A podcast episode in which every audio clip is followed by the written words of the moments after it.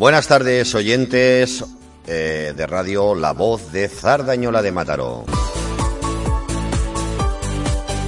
Hoy día 5 de junio de 2019, cuando son las 18 y un minuto,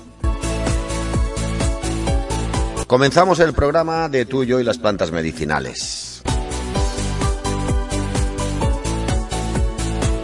Para las personas que nos sintonizan por primera vez, que sepan que es un programa que intentamos o intento hacerlo variado. Hablamos de plantas medicinales, de frutas medicinales, hablamos también una sección que es que me lo expliquen, cosas que, por ejemplo, uno dice, ¿no? Es pelar la pava, ¿eh? ¿por qué viene esa frase de pelar la pava? El ¿Por qué viene San Valentín? ¿Eh? Los anillos de boda, ¿por qué? Eh, son cosas así que a veces pues mm, no sabemos de qué viene, ¿no? Y el, Facebook, el Twitter, que representa, porque representa un pajarillo, el rojo en Nochevieja, etcétera, etcétera. Cosas así que vamos eh, haciendo la tarde un poquito más amena. Y también hablamos de algo de medicina, ¿eh? medicina de lo que es un esguince, una torcedura, etcétera, etcétera. Bueno, vamos a comenzar el programa de hoy. Esta tarde, entre comentario y comentario, pondremos música muy tranquila. O sea, va a ser una tarde tranquila, tranquila, tranquila. O sea que relajaros y vamos a escuchar música, pero buena música, buena música, ¿eh?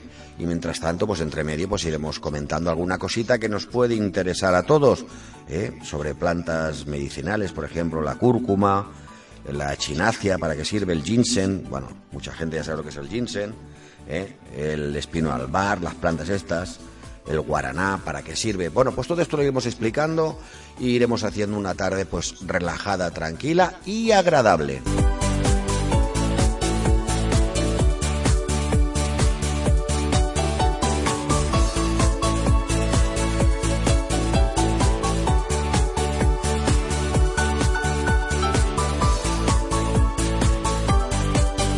Vamos también recordando, eh, vamos mirando un poquito lo que dimos días atrás. ¿eh? Eh, ha habido dos semanas que una no pude estar y se hizo un programa grabado y la semana pasada pues tuvimos un problema con la luz, que hubo problemas con la luz y no se pudo emitir el programa. Pero hoy sí, hoy estamos aquí a las 18 y 3 minutos. Repito, va a ser música tranquila, relajada, para que todo el mundo no se ponga nervioso, estemos tranquilitos, eh, con nuestra cervecita, nuestra Coca-Cola, nuestra naranjada, el agüita, con gas, sin gas, etcétera, etcétera, ¿vale?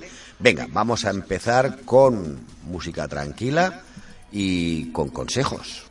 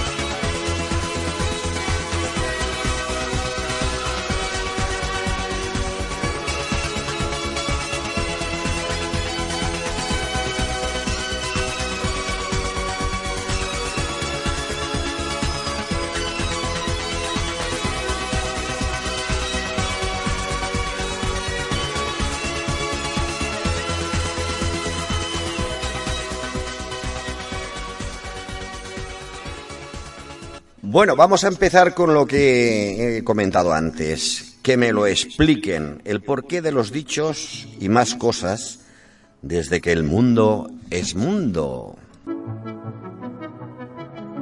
Hay una frase que se dice, vamos a recordarla, que es pelar la pava. Este está, está pelando la pava. ¿Sabemos de dónde viene? ¿Por qué viene? Pues venga, vamos a recordar de dónde viene pelar la pava. Dice, érase una mujer que le ordenó a su criada pelar una pava para un banquete. La muchacha obedeció, pero decidió hacerlo junto a la ventana enrejada de la casa.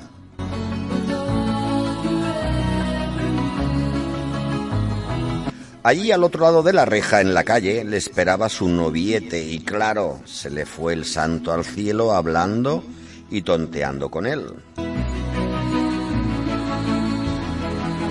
Cuando la señora cayó en la cuenta de que llevaba varias horas para hacer una tarea que apenas debía haberle llevado unos minutos, la llamó y ella contestó aquello de Ya voy, señora, es que aún estoy pelando la pava. A partir de este cuentecillo, que al parecer tiene origen en Andalucía, se utiliza la expresión para referirse al cortejo, al ligoteo entre dos enamorados pues ya sabemos lo que es pelar la pava.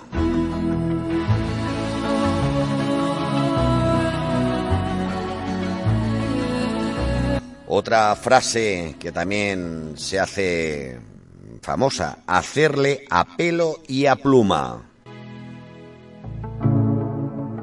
Cuando una cosa nos da igual que otra, cuando no nos importa cambiar de actitud ante dos situaciones similares, decimos que le hacemos a pelo y a pluma.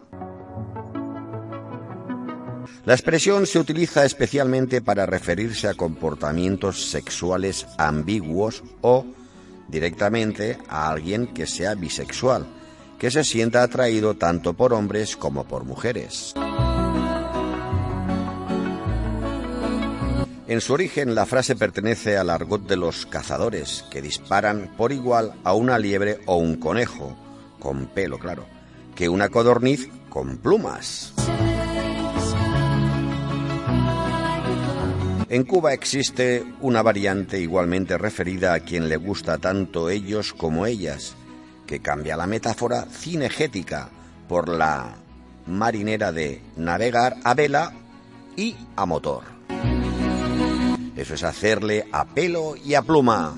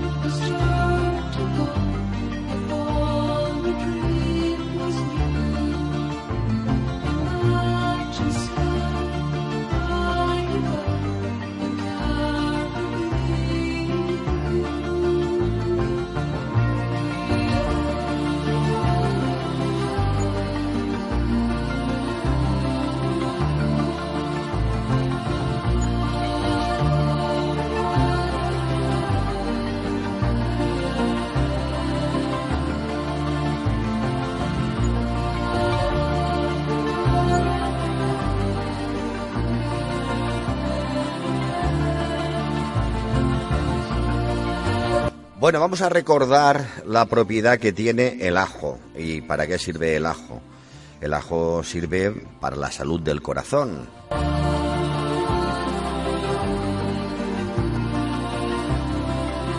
El ajo ocupaba ya en un destacado lugar en la alimentación de los egipcios y de los hebreos. Los egipcios lo elevaron incluso al rango de divinidad.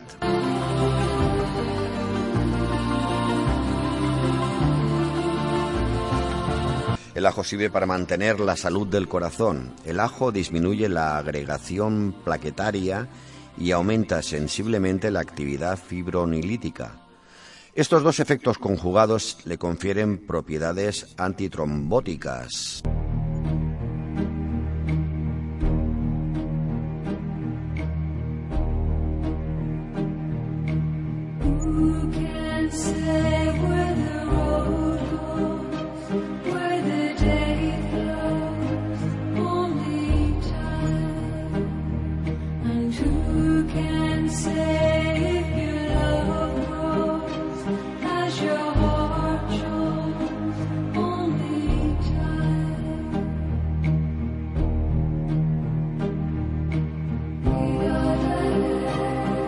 El ajo disminuye lo que he dicho, eh, la agregación plaquetaria y aumenta sensiblemente la actividad fibronilítica. Estos dos efectos conjugados le confieren propiedades antitrombóticas. Gracias a su actividad hipolipemiante e hipocolesterolemiante, previene igualmente la aterosclerosis y los accidentes vasculares asociados a la misma. Por lo tanto, el ajo contribuye a mejorar la circulación sanguínea y de ahí su acción beneficiosa sobre la hipertensión arterial. También ayuda a mantener los niveles normales del colesterol. En trabajos realizados recientemente se ha demostrado que no solo es bacteriostático, sino que también es antífugo, antifúngico, perdón, antifúngico y un buen desinfectante intestinal.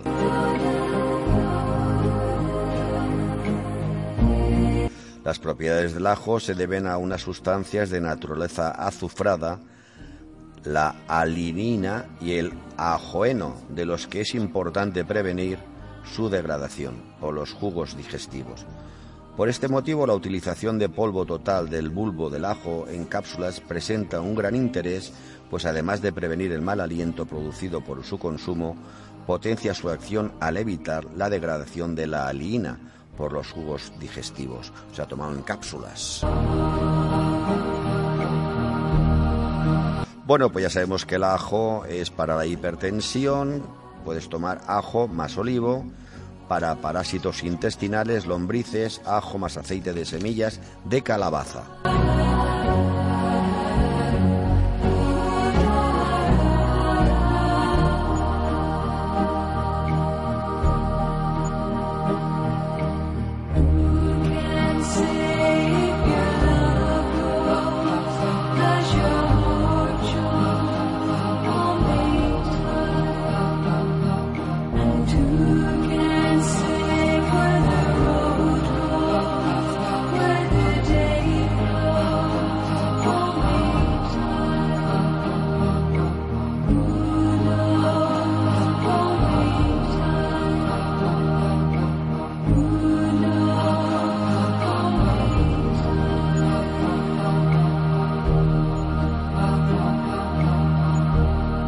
Bueno, te recuerdo que estás en la sintonía de Radio La Voz y que estás aquí escuchando el programa de Tuyo y las plantas medicinales.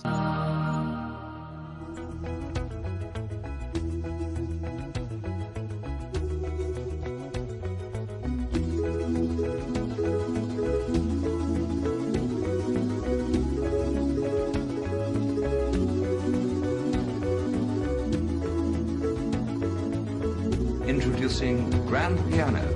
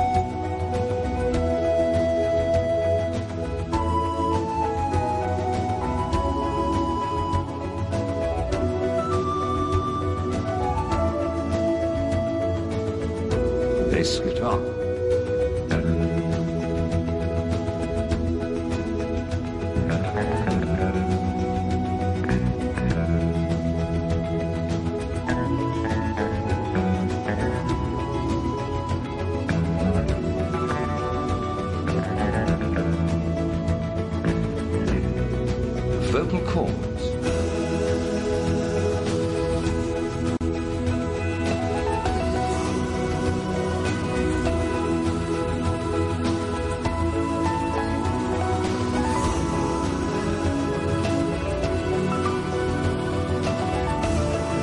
Two slightly sampled electric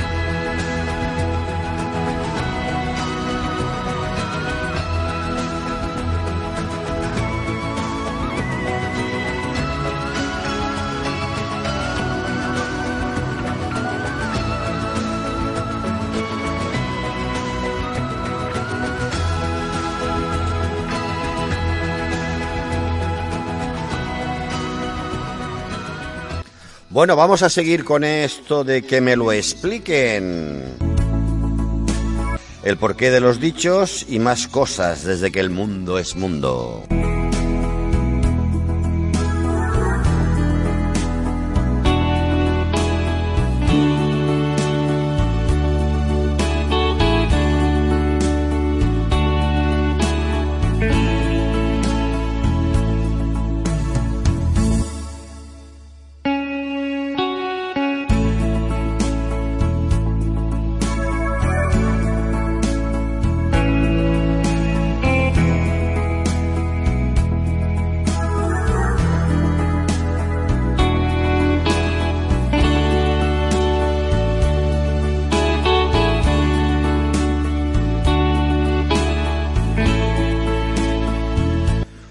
Vamos a hablar los apellidos de los árbitros de fútbol. Sí, aquí también, también. ¿Por qué? ¿Por qué? Ahora te explico. Dice, aunque no seas aficionado al fútbol, seguro que te ha llamado la atención que todos, sí todos, los árbitros de nuestra liga son nombrados por sus dos apellidos cada vez que se refieren a ellos en cualquier de las muchas retransmisiones deportivas que todos los días, sí todos, hay en cualquier radio o televisión del país.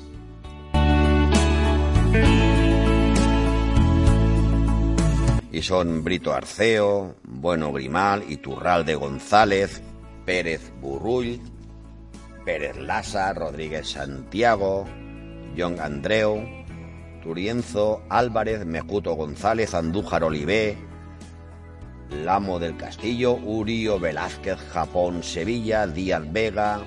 ¿A qué se debe esa costumbre?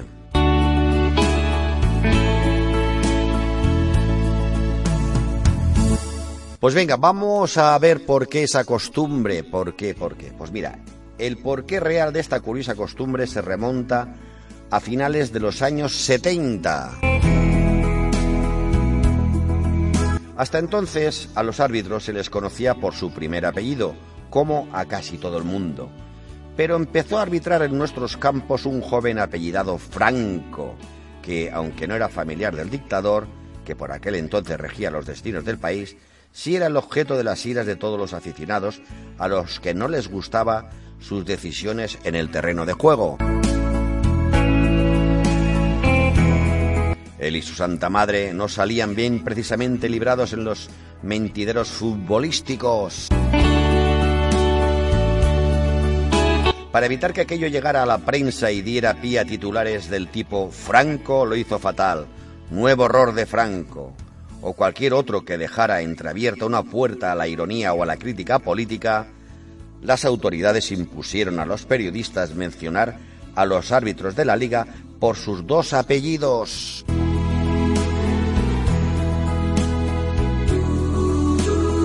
La costumbre ha perdurado hasta nuestros días, incluso entre los aficionados.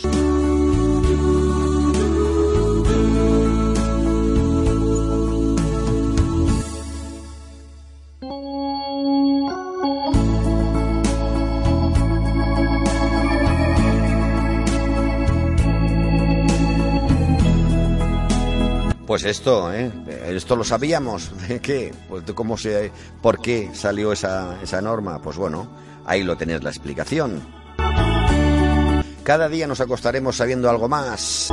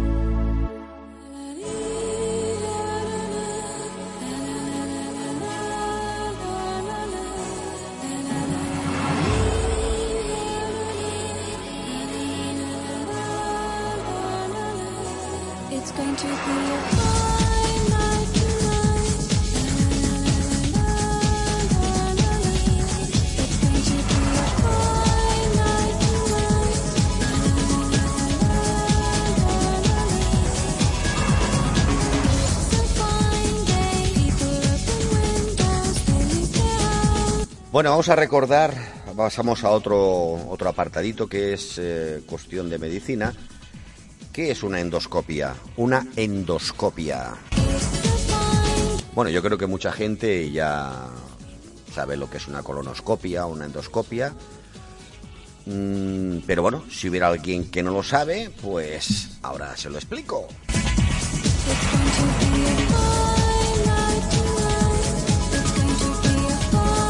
Dice, imagínate que observas el interior de tu cuerpo a través de un telescopio y lo ves todo agrandado. Por ejemplo, podría ser, podrías ver, perdón, cómo tus cuerdas vocales se extienden y se contraen al hablar.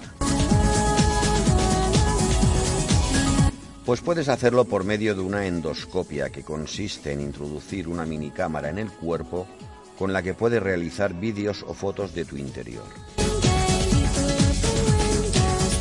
En realidad es como si los ojos del médico se situaran en la punta del tubo endoscópico.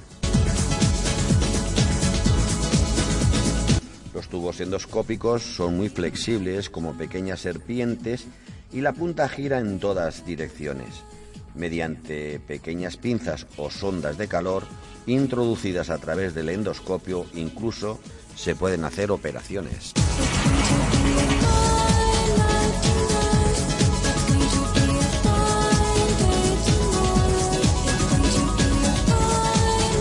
Luego también existen las, cápsulas endoscópicas. Estas cápsulas transmiten imágenes desde todas las zonas del intestino, pero al final acaban en el VC. Lo que resulta imposible es reducir el tamaño de las personas, por eso una diminuta cámara instalada en un chip transmite las imágenes de los intestinos. Bueno, pues ya sabemos lo que es una endoscopia.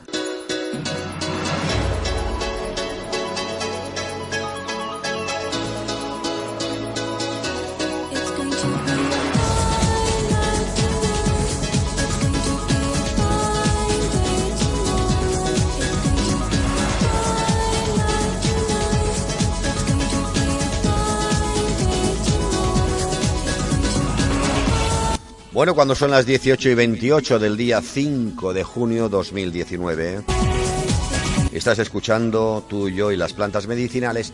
¿Y dónde la escuchas? ¿Dónde? En Radio La Voz de Zardañola de Mataró.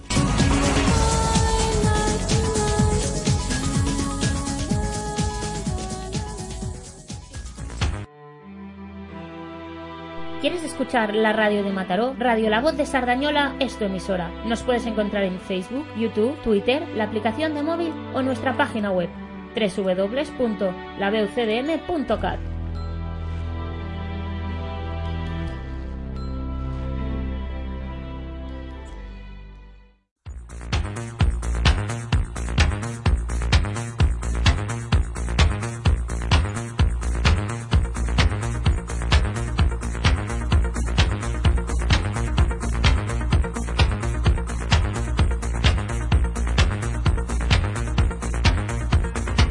Bueno, antes de hacer una pequeña pausa, vamos a hablar de la alcachofa.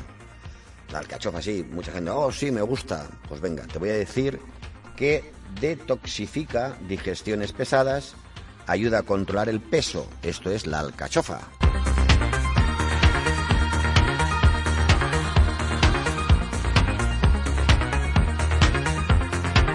Esta planta es en realidad una variedad no espinosa del cardo salvaje de las regiones mediterráneas. De ella consumimos la flor, aunque son sus hojas las que le confieren sus importantes propiedades terapéuticas.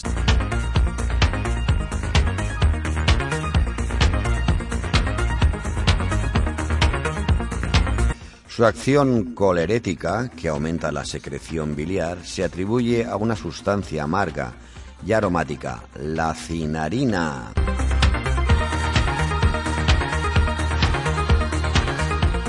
Es especialmente útil en el caso de congestión o hígado perezoso, ictericia y mala digestión de las grasas.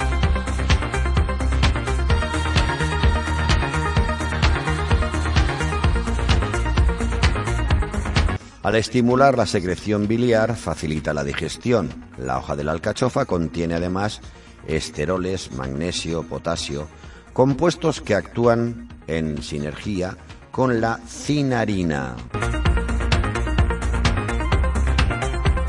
Por ello conviene utilizar el polvo criomolido ya que garantiza la integridad de todos sus componentes.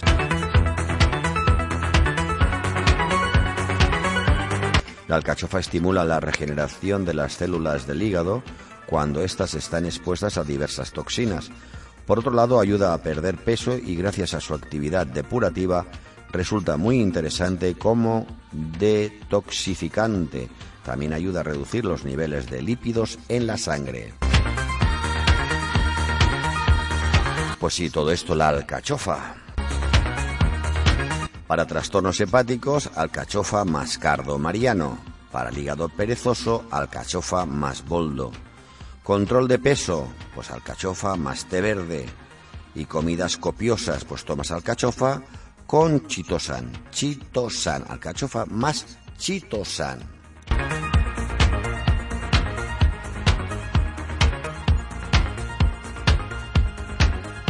Bueno, vamos ahora con... Voy a dejar un ratito, así os dejo tranquilos un ratito, aunque yo creo que es interesante, siempre se aprenden cosas, con un director de orquesta que es Fran Purcell. Venga, voy a dejar un ratito con él, ya veréis qué música más guapa.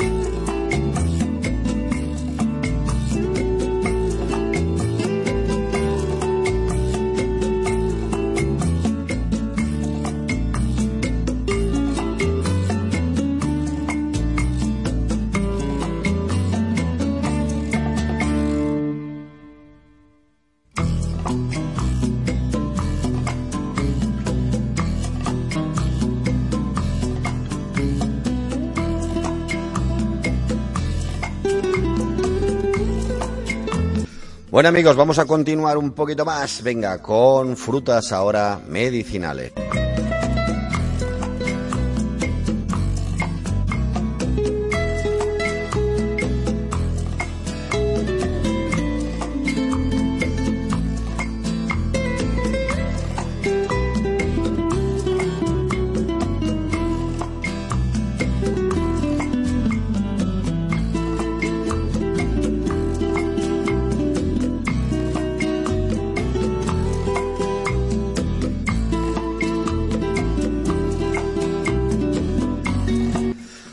Venga, vamos a hablar de las propiedades curativas de algunas frutas y verduras.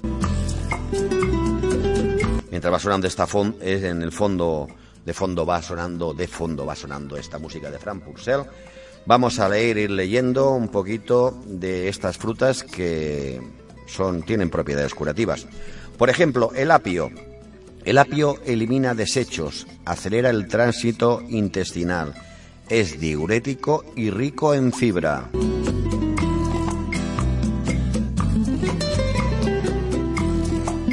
Tenemos también la remolacha. La remolacha se le atribuye propiedades anticancerígenas, rica en potasio, contiene vitamina C, calcio y hierro. Es una buena fuente de folato. Esta es una vitamina esencial para mantener sanas las células. El no consumo de remolacha se la relaciona con llegar a sufrir anemia. Tenemos la ciruela, que previene y combate el estreñimiento a la par de otros trastornos intestinales. Colabora en la reducción del colesterol en sangre. Posee efectos positivos en las concentraciones de ácidos biliares en el excremento, lo que ayuda a prevenir el cáncer de colon. Además contiene cobre que reduce el riesgo de formación de coágulos en la sangre. También tiene boro, coadyuvantes a las mujeres y posmenopáusicas a retener estrógenos, hormona que se necesita para la absorción del calcio. O sea que esto que es lo que tiene la ciruela. La frutilla reduce la inflamación estomacal, diurética y astringente. Ayuda a la prevención del cáncer. Tenemos también la manzana, altamente efectiva en el trastorno del hígado. Es antioxidante. Ayuda a los trastornos de la mala digestión e inflamación estomacal. Limpia y purifica la sangre. Evita el estreñimiento. Y esto es la manzana.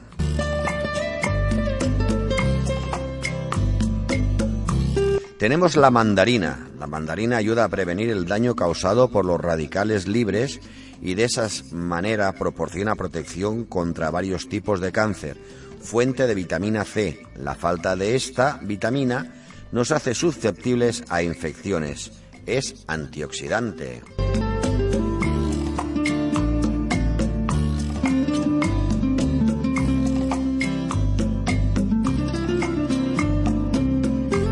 cuando son las 18.48 del día 5 de junio 2019.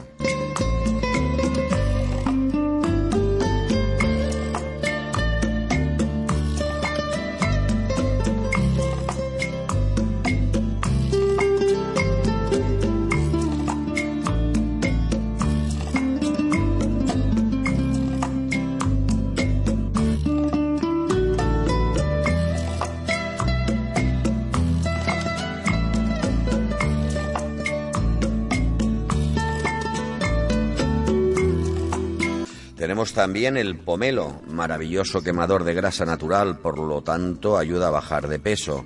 Fruta diurética, eliminadora de toxinas, activa funciones renales, digestivas y hepáticas.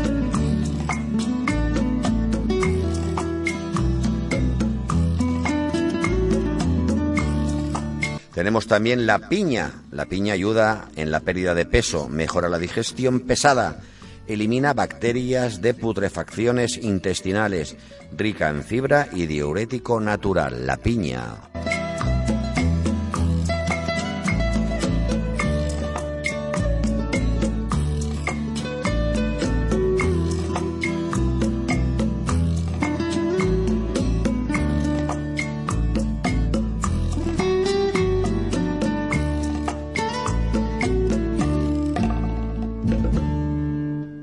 Tenemos también la uva, que es laxantes, diuréticas y remineralizantes. Se le atribuye ayuda en la, baja, en la bajada de peso. Limpiador natural de los intestinos, combate el estreñimiento, activa el funcionamiento de hígado y riñones. La uva.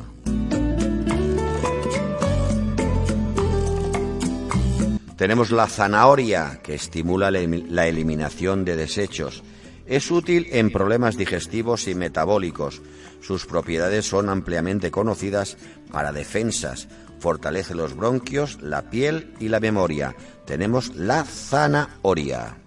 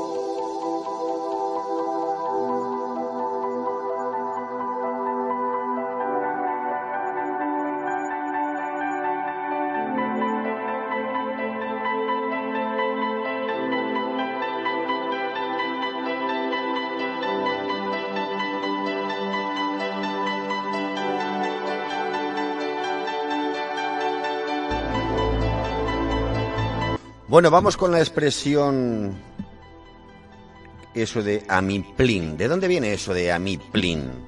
Pues esto que me lo expliquen, ¿no? Que me lo expliquen. Pues bueno, ahora vamos a ver de dónde viene esto de amiplin.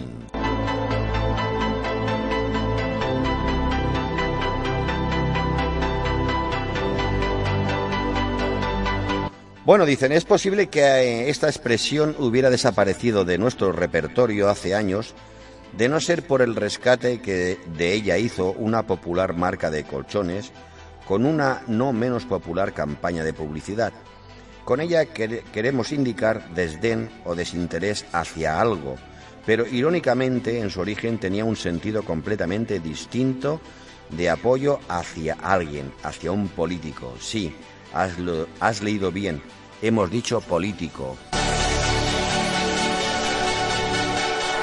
Circulan diversas interpretaciones sobre cuál era la frase original, pero casi todas coinciden en señalar que nació como un piropo hacia el general Juan Prim, 1814-1870, todo un galán que tenía loquitas a las españolas de su época, ya que cual modernas fans ante su ídolo jaleaban por las calles al grito de a mí, Prim. También que se empleó También se empleó como grito de guerra entre sus seguidores, los defensores de la gloriosa la Revolución de 1868. El cambio en el sentido de la frase empezó a modo de guiño y gracieta en las zarzuelas de fin de siglo, como la revoltosa de 1897, en la que un personaje entrado en años y con un con poco oído confunde las palabras. Más tarde, Amiches o el propio Valle Inclán en Luces de Bohemia ya utilizan a mi plin con el mismo sentido que ha llegado a nuestros días. Otros autores prefieren negarse este origen y sostienen que es una de las muchas frases elaboradas en función de su sonido o sin ningún significado en absoluto. La frase a mí plin.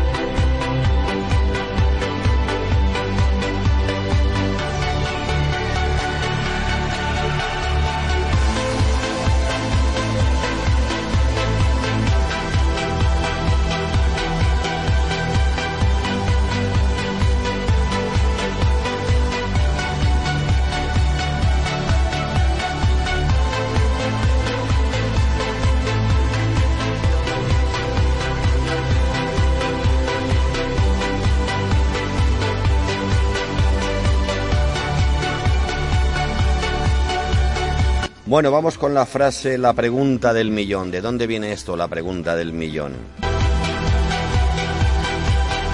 Quizás gente ya un poco de cierta edad, pues bueno, sabemos de dónde viene esto más o menos.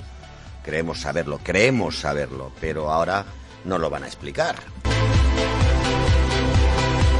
La pregunta del millón. Hace unos cuantos años, no demasiados, en 1968, cuando en España se veía la tele en blanco y negro y sin opción a zapear, Televisión Española emitió un programa que literalmente revolucionó el país. Su nombre era Un Millón para el Mejor y pasó a la categoría de fenómeno social, gracias sobre todo a que repartía unos premios que nunca visto antes, completamente nuevo por aquel tiempo nuestro país.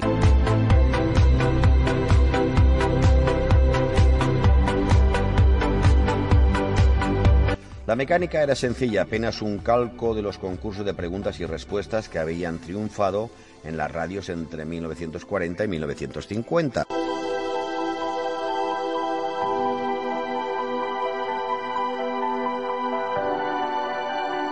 Después de varias rondas eliminatorias, el concursante de turno debía contestar una última y decisiva pregunta que le haría ganar el ansiado premio, un millón de pesetas. Si acertaba la pregunta del millón, el presentador Joaquín Prat, un joven locutor de radio que debutaba con este concurso en el ruedo de la tele, le haría entrega de la pasta a tocateja.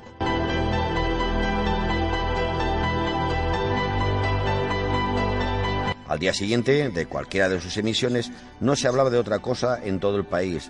Acertar la pregunta del millón podía cambiar la vida de cualquiera.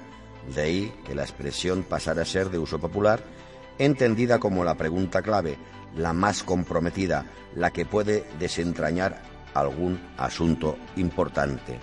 La pregunta... La pregunta del millón.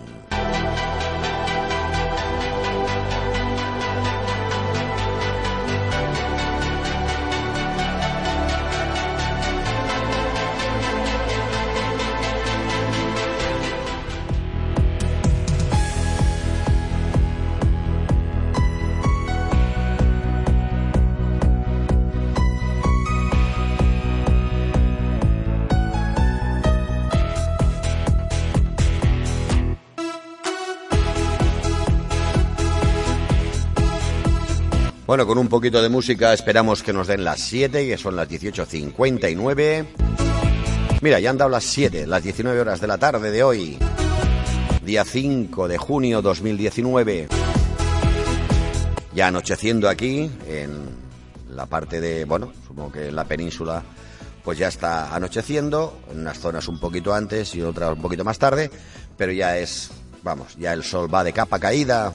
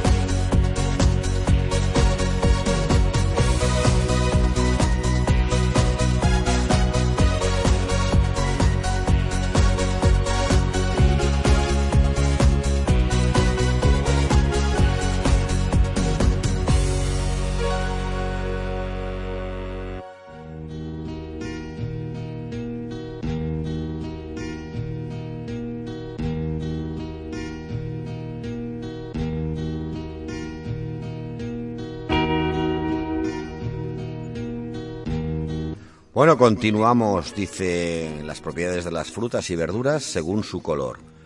Es muy probable que no sepas que las frutas y las verduras comparten unas propiedades que están en relación con sus colores y que se distinguen por grupos cromáticos.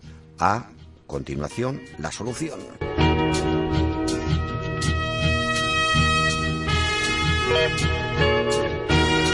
Tenemos la naranja amarillo, las frutas y las verduras de, tonalidad- de tonalidades naranjas o amarillas están compuestas de antioxidantes que nutren nuestra piel y la protegen.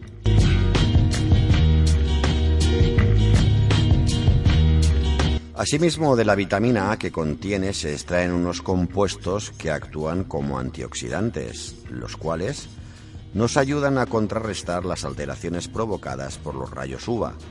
Estos, por tanto, provienen de las arrugas y el decaimiento de la piel. Dentro de este grupo encontramos la zanahoria, la calabaza, el mango,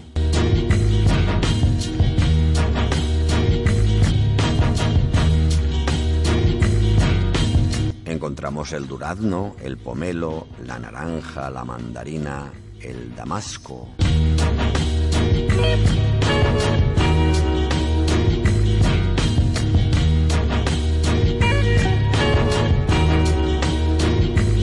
Tenemos el color blanco. Los vegetales blancos protegen contra el cáncer y activan la producción de glóbulos blancos. Del mismo modo, son fuertes antioxidantes que ayudan a luchar contra las infecciones y a reforzar las defensas del cuerpo y promover la producción de enzimas protectoras.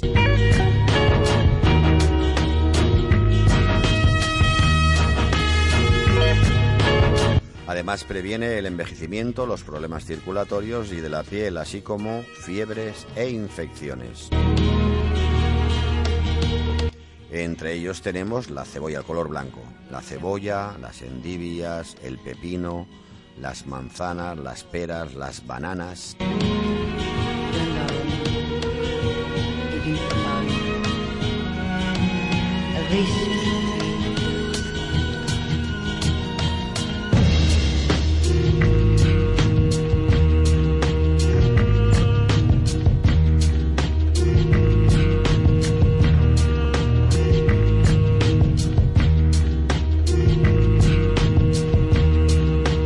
Bueno, hemos visto el color naranja, amarillo, el blanco. Vamos ahora con el rojo y morado.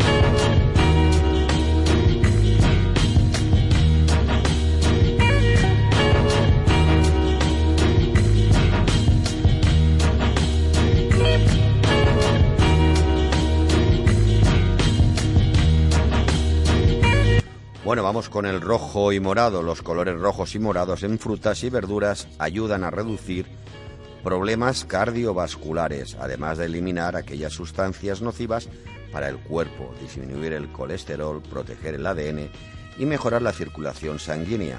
Por otra parte, los vegetales de estas tonalidades protegen contra la luz ultravioleta y las quemaduras solares. Si quieres incorporar vegetales de estos tonos, puedes consumir la remolacha roja, el repollo morado, el pimiento rojo.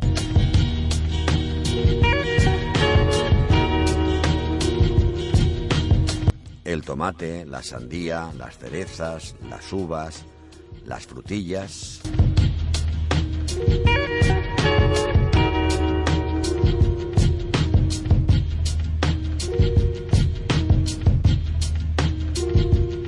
Bueno, vamos a escuchar tres o cuatro canciones que yo creo que os recordarán algo para ir rompiendo un poco ya. Siempre os digo que me gusta ser un poco innovador.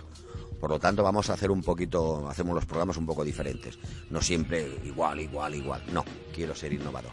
Venga, vamos ahí con musiqueta que os vais a recordar de algo, ¿vale? Seguro, seguro que sí. Seguro.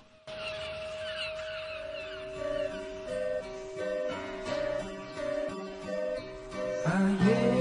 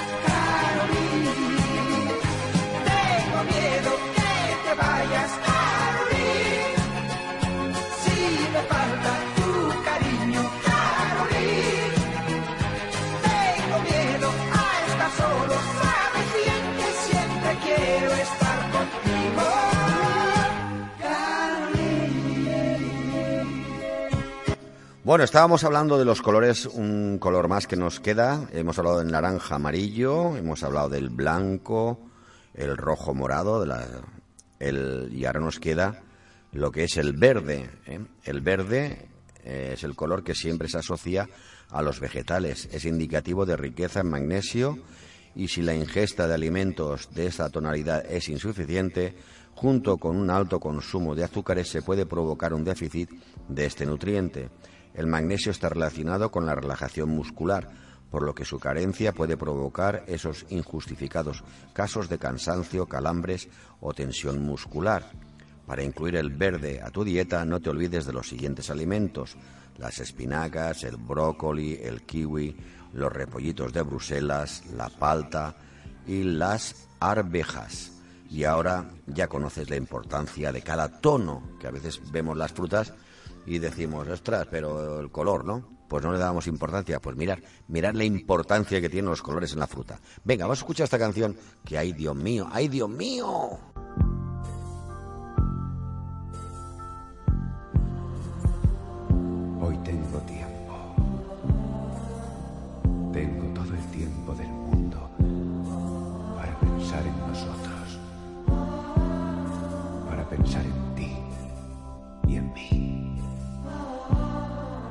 Todas las pequeñas cosas que nos rodeaban y que entonces no comprendí.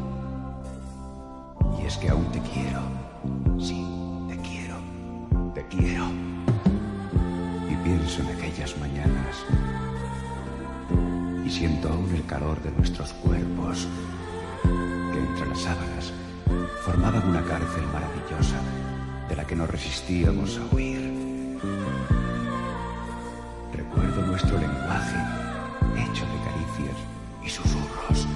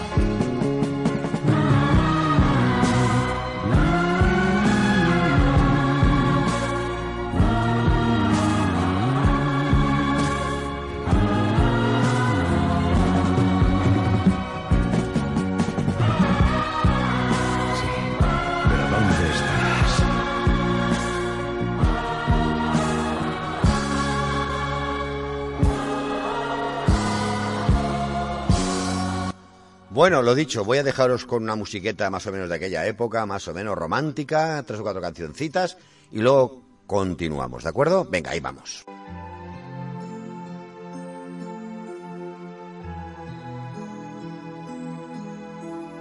Bueno, yo he avisado que sería una tarde tranquilita, relajadita, y yo creo que hasta el momento vamos bien, ¿no? Venga, vamos bien.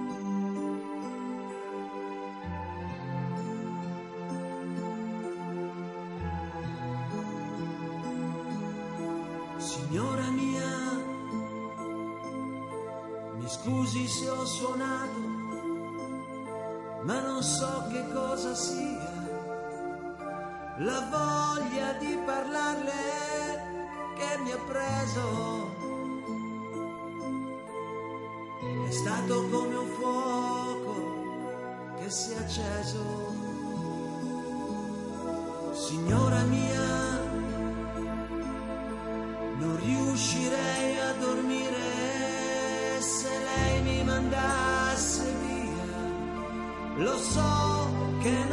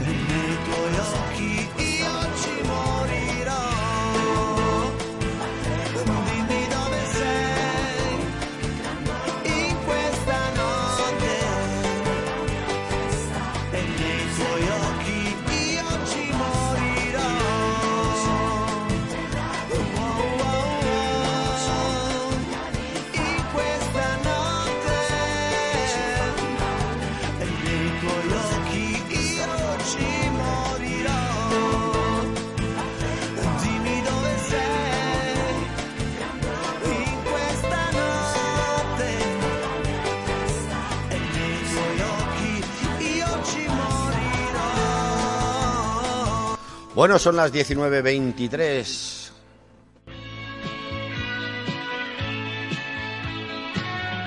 Estamos escuchando canciones de Sandro Giacobbe.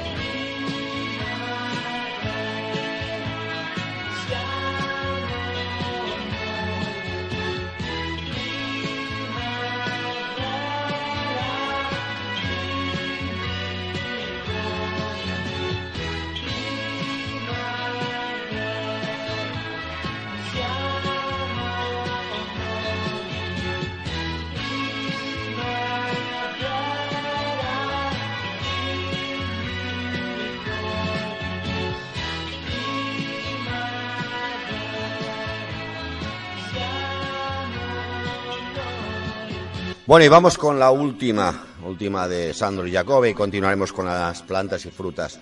Una canción preciosa, preciosa que arrasaba, arrasaba. El jardín prohibido.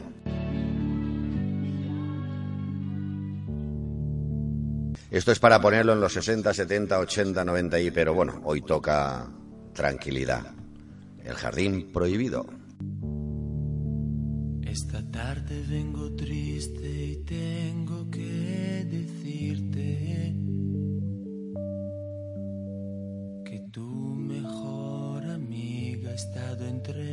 brazos.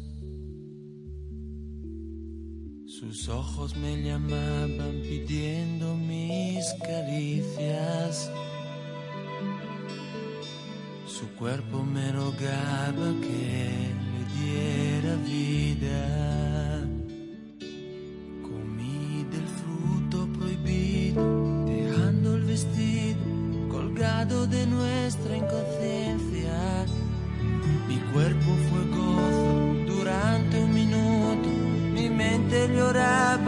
and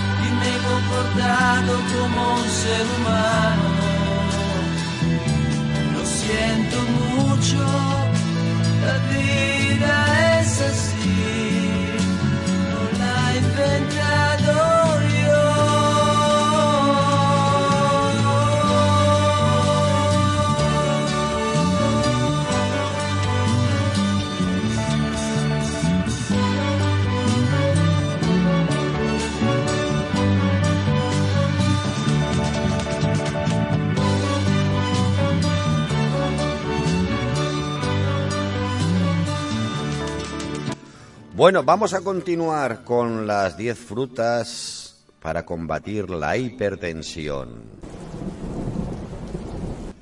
¿Sabías que una de cada tres personas en el mundo sufre de hipertensión?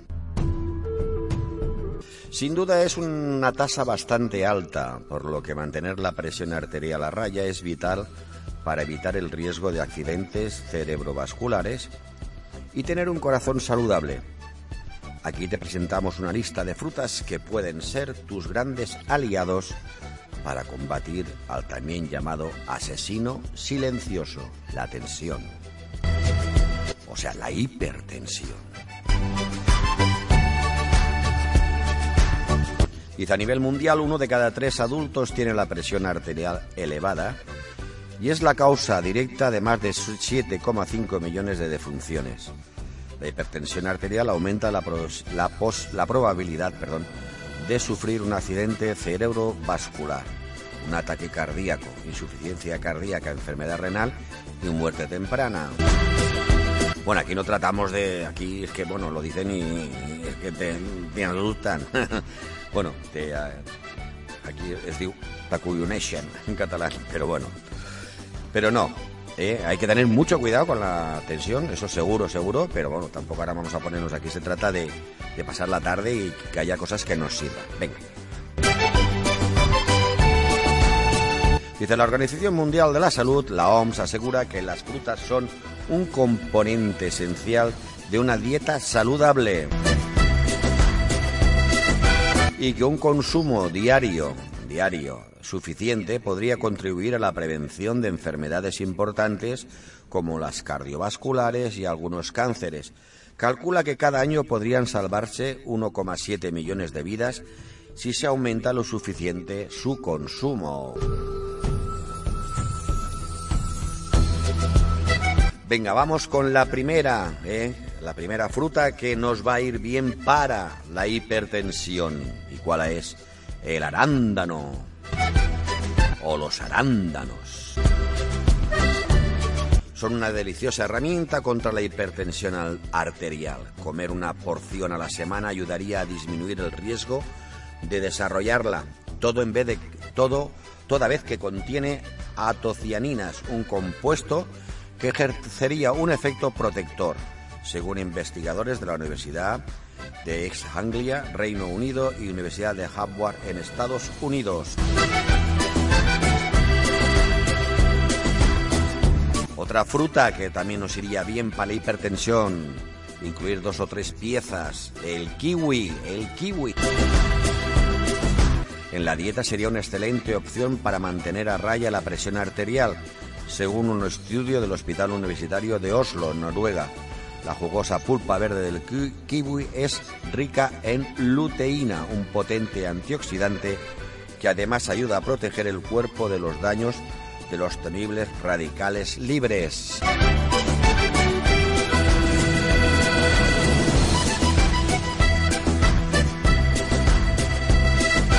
Vamos con otra fruta, la tercera, la banana. Es una fuente rica en potasio, juega un papel muy importante en la regulación de la presión arterial, ya que favorece la eliminación del sodio que consumimos y equilibra el líquido del organismo. Un estudio de la Universidad de Johns Hopkins en Estados Unidos descubrió que comer bananas es tan bueno como algunos medicamentos para controlar la hipertensión. Dos piezas al día durante una semana redujeron un 10% la presión arterial.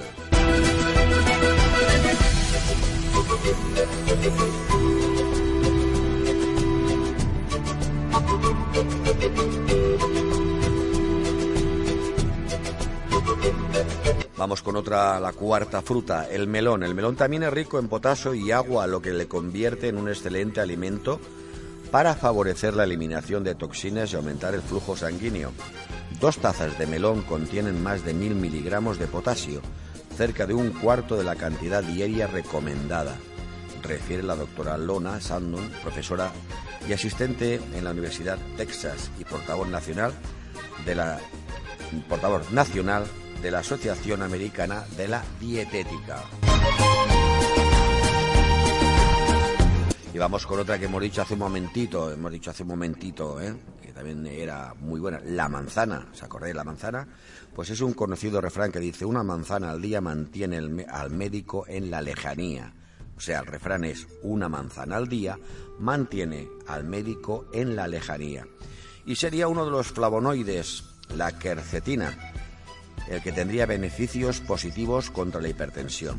De acuerdo con un estudio de la Universidad de Utah, Utah la quer- quercetina, quercetina actúa sobre una enzima relacionada con la regulación de la presión arterial, lo que ayuda a mejorar la circulación de la sangre y evitar el estrechamiento de los vasos sanguíneos. Fijaros, la manzana, la simple manzana, la que Eva dio a comer al hombre y el, según dicen Dios nos echó del paraíso. Pues fijaros lo que hace la manzana, Dios mío.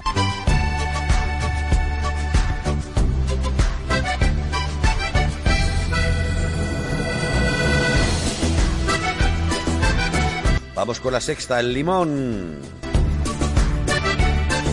El consumo regular del limón sería una buena manera de controlar la hipertensión, toda vez que la vitamina C que contiene actuaría como un diurético, haciendo que el cuerpo elimine el sodio a través del agua, lo que a su vez relajaría las paredes de los vasos sanguíneos y disminuiría la presión sanguínea, según un estudio de la Facultad de Medicina de la Universidad de Johns Hopkins. Y venga, vamos a escuchar ahora a Alan, Alan Parson Project Sirius.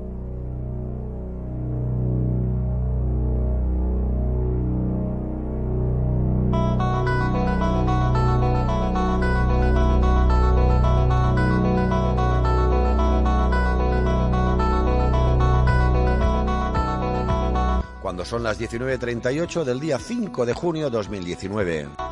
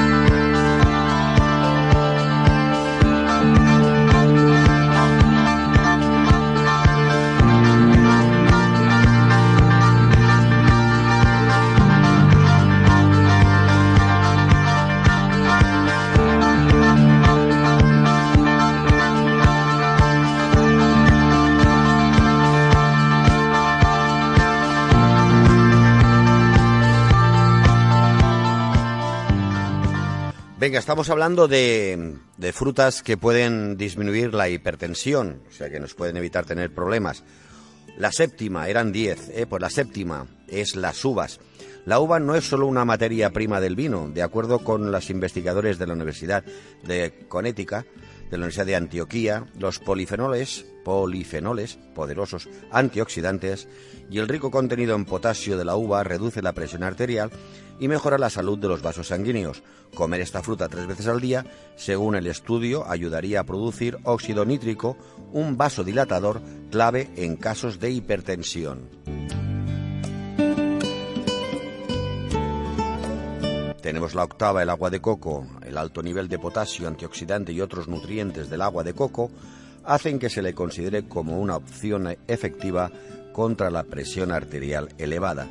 Según un estudio de la Universidad de West Indian, el agua de coco resulta efectiva para combatir la hipertensión bajando la presión sistólica en un 71% y la presión diastólica en un 29% en los participantes que la bebieron. Se ve que hicieron algún experimento, bueno, experimento, harían, comprobarían, sí, comprobarían a ver la, la función del agua de coco y esta es la prueba, 71%, pues la pres- disminuyó la presión diastólica y un 29%, eh, esa fue la diastólica y la sistólica 71%, repito. La sistólica un 71% y la presión diastólica un 29%. El agua de coco.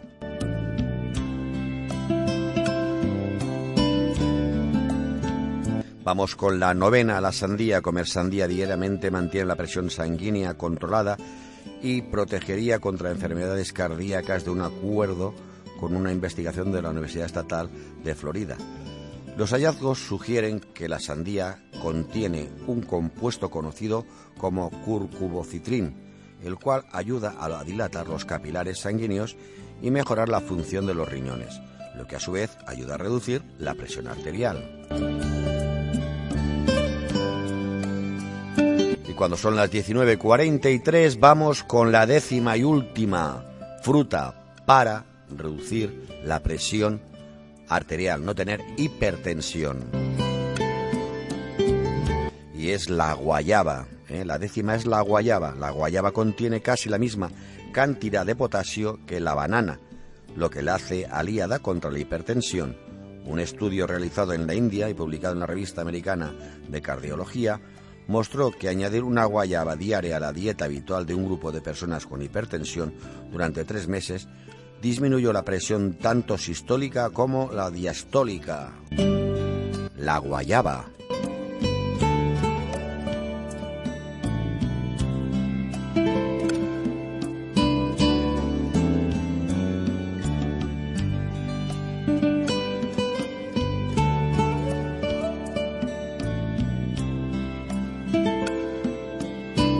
Bueno, y vamos llegando ya poquito a poco, 19.44, ya nos queda poquito para acabar el programa de hoy.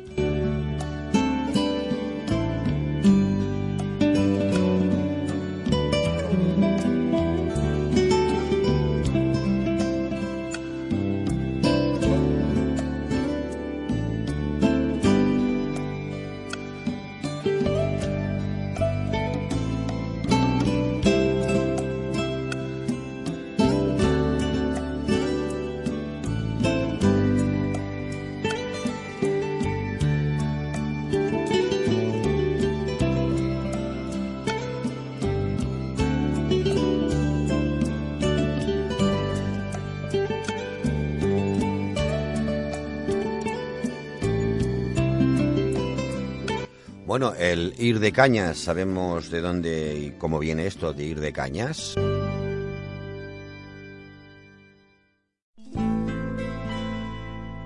Quizá hay algún placer mayor que tomar una caña fresquita a media tarde de verano cuando las aceras se derriten, las sombras son artículos de lujo. Posiblemente sí, es verdad.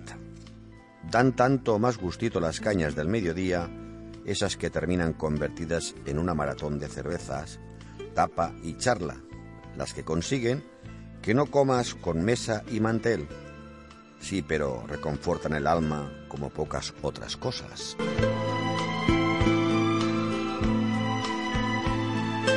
Toda una forma de vida 100% española, en fin, no nos vayamos por las ramas. ¿Te has parado a pensar cuál es el origen de la palabra caña aplicada a la cerveza?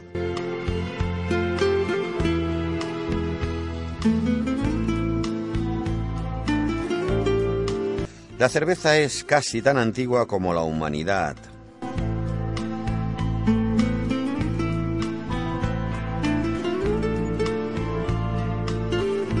Está paleontológicamente demostrado que hace nada más y nada menos que 100.000 años, 100.000 años, los neandertales, los cromañones y otros hombres primitivos ya masticaban raíces de cebada para provocar su fermentación y obtener un líquido que consumían para relajarse.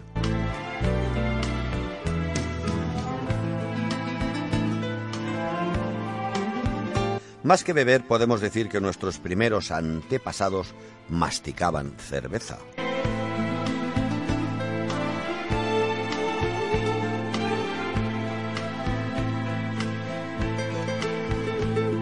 Y precisamente fue en Mesopotamia, más o menos en el actual Irak, cuando a partir de los años 10.000 y 9.000 antes de Cristo, coincidiendo con los primeros asentamientos de humanos en poblaciones estables, se empezó a producir cerveza.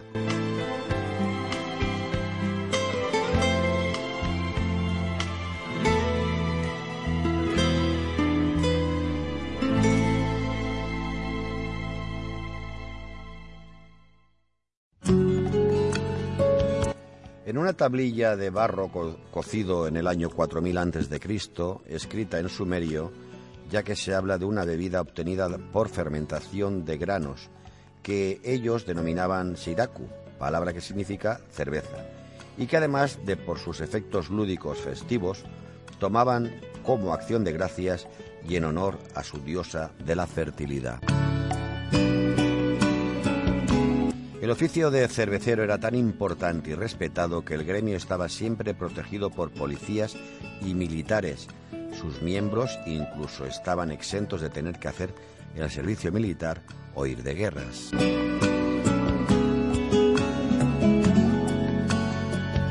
El nombre de caña referido a la cerveza también proviene de esta región, de Sumeria. En aquel tiempo la bebida era guardada en grandes tinajas y luego se servían en vasijas que compartía todo el mundo, bebiéndola mediante unas largas cañas similares a las nuestras actuales, que son las pajitas.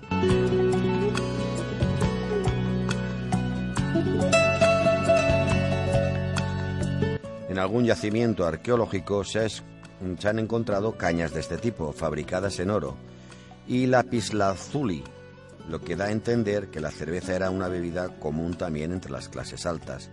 Cuando la tomaban individualmente, sin compartirla con nadie, los sumerios empleaban unos vasos cilíndricos especialmente ideados para la ocasión, los antepasados directos de los actuales vasos de caña que podemos encontrar en cualquier bar.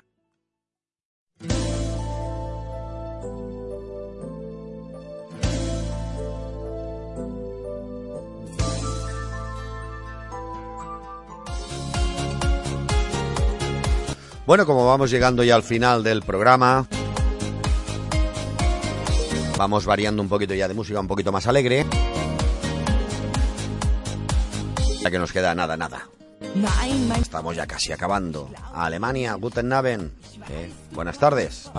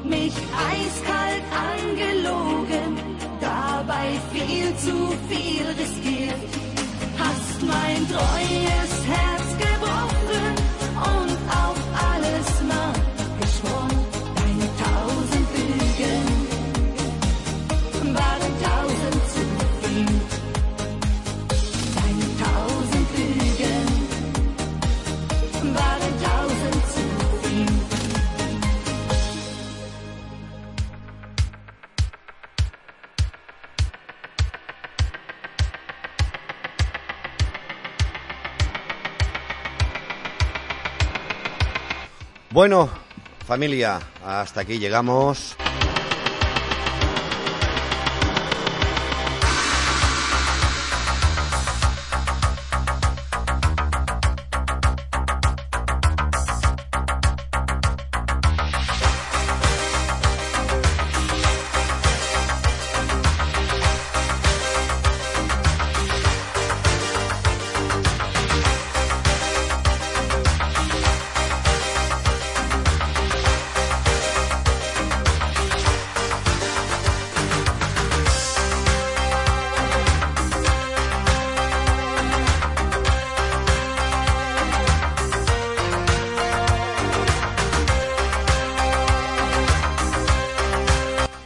Hayáis pasado un par de horas agradables, que os haya tenido un poco entretenidos, que hayáis desconectado de los problemas eh, cotidianos, que os haya gustado el programa y que bueno, os espero que vayamos aumentando la audiencia.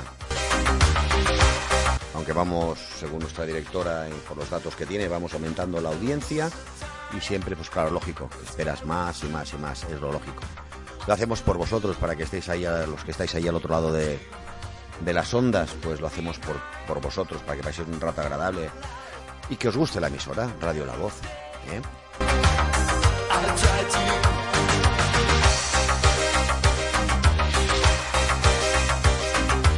Bueno, amigos y amigas, quien estuvo aquí, amigas y amigos, quien estuvo aquí, Jesús.